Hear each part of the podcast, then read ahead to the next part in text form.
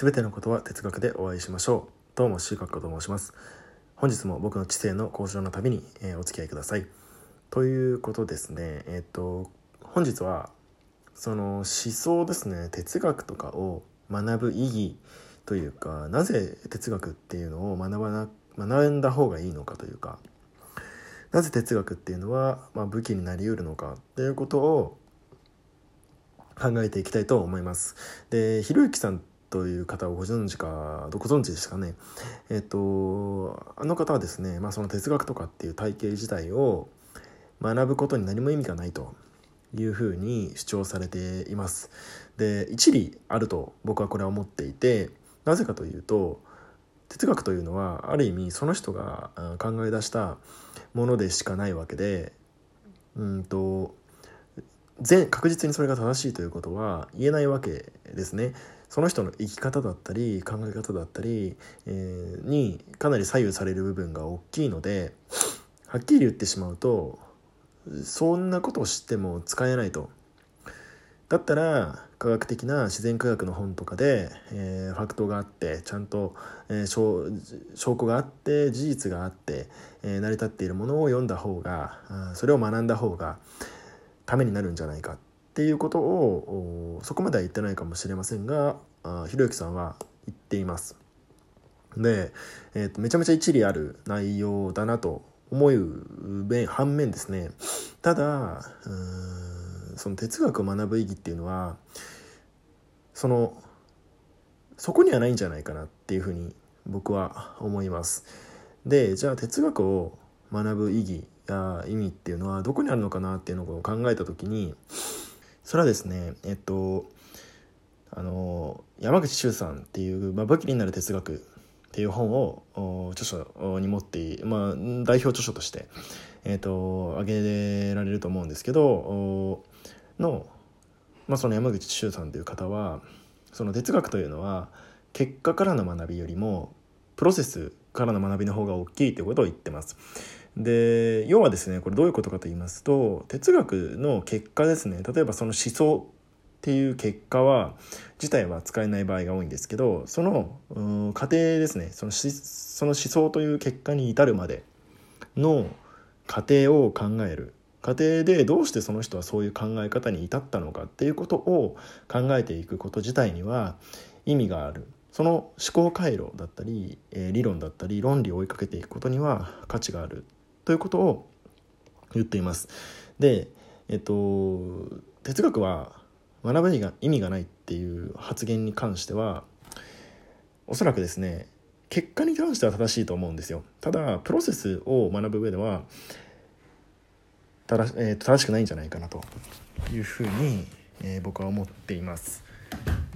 つまりですねその徹底的にどうしてその人がその結論に至ったのかを考え尽くすっていうことが哲学をやる意味意義なんじゃないかなと思います。でそのプロセスからだけではなくて結果から得られる人類学的なあ文化人類学的なあ結論も、えーと、もちろん役に立つものもたくさんあるというふうに考えてはいるんですけどただあどちらかというとですねそのプロセスですねがからの学びの方が大きいのではないかと,、えー、と思っています。はいでこれはどういうことじゃどうやってそのプロセスからの学びを得ていくのかだと思うんですけどやっぱりですね結論を見てその人が出した結論を見てその人の書いた著書を見て具体的にどういうふうなあ、まあ、それはその日に先生ちょっと雑音が入ったんで一旦止めましたけど、えっと、その人がどんなふうにうん考えたのかっていうことを圧倒的な当事者意識を持ってトレースしていくっていう作業が一番その知的な、えー、作業というか自分の知的能力を向上させる向上させる上でとても大事なのではないかなと思っています。で僕はこれよく使うんですよね。その人がどんな風な考えを持ってどんな風な結論にどういう風な、えーと、気持ちで、えー、どんな風な状態であればその結論に至るのかってことを徹底的に想像しながらですね考えていくと。で、えー、著書を読みながら一つ一つ追っていくわけですよね。はい、でそうするとというかですねその過程が哲学を使えるものにしているというかそういうふうにして考えること自体が、えー、哲学の意義だったり意味だったりになるんじゃないかなと思ってますね。はいでこれは文系の科目に特に言えることだと思います。歴史や世界まあ歴史の中でも日本史や世界史っていうのは当然その知識自体も大事だとは思うんですけどどちらかといえば流れが大事っていうような意見もよく聞きます。ただ流れが大事というよりかですね僕はその時代のその人たちがどんな環境でどんな風に何を思ってどう考えたからこそその結論になったのかその事件が起きたのかその風潮になったのかその文化が根付いたのかっていうことを徹底的に考えていく上での材料としての知識が歴史だったりあまあ歴史の中の日本史や世界史っていうことだと思うんですね。でそれは地理だったりしてもそうだと思います。なので想像力だったりですねその人間っていうことを結局洞察する旅が哲学なわけですがその人間ってことを考える上での材料となるものが歴史や世界史ででそれを考えるその駆動駆動させるのは結局想像力なわけですよ。でこの想像力を持って徹底的にその時代の人たちになりきって頭の中で想像して、えー、どう考えているのかどう感じたのかで一般大衆はどう感じて逆にじゃあその中で特質的な結果を残した人たちっていうのはどんな風な思考回路を持っていなければそうならないのかどういう心理的な状況どういううーんなんだろうプロセスを踏んでいるのかどふ踏ま踏んだらそうなれるのかそうなっていったのかっていうことを考えるわけですよ。そうするとそれは深い深い学びになるたった一つのことをそれだけ考え尽くすだけでもとても学びになるのではないかなと思います。で、えっと、どちらかというとですねこれは、えー、そういう文系の科目に特に、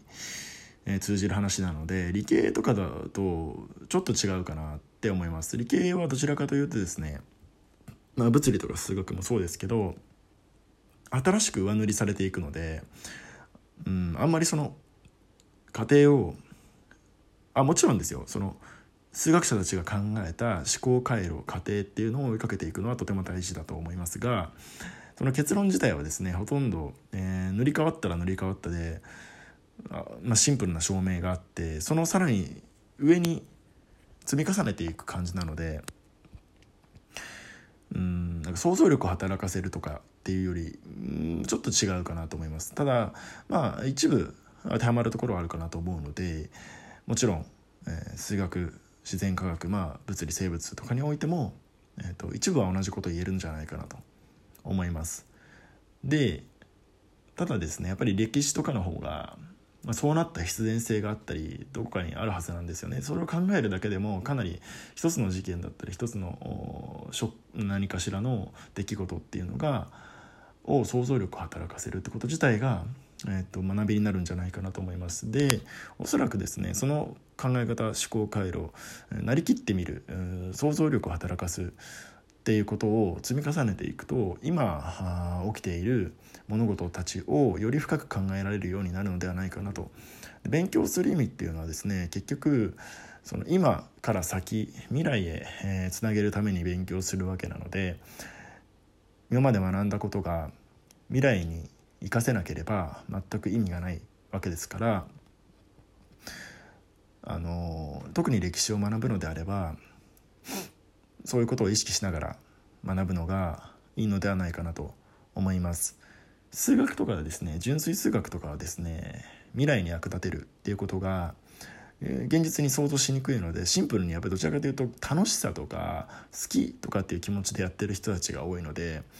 あまりそういうことを意識しないかもしれませんがうん、まあ、特に歴史とかですね世界史日本史とかっていうものに関しては使いこなす便利にこの世の中の先を見通していくっていうことに、えー、使うべきなんじゃないかなと個人的には思っています。でうんと僕は物理と数学を使っているので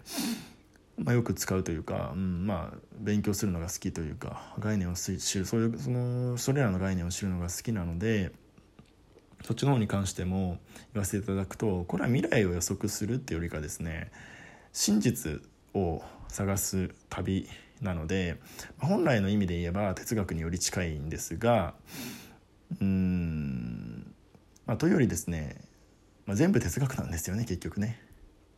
はい、ちょっと何言ってるかよく分かんないかもしれないですけどうん僕もちょっとまあ数物理と数学はですねでも結局哲学な部分があって真理は一つし,、まあ、しかないとかっていう原理をもとに考えていく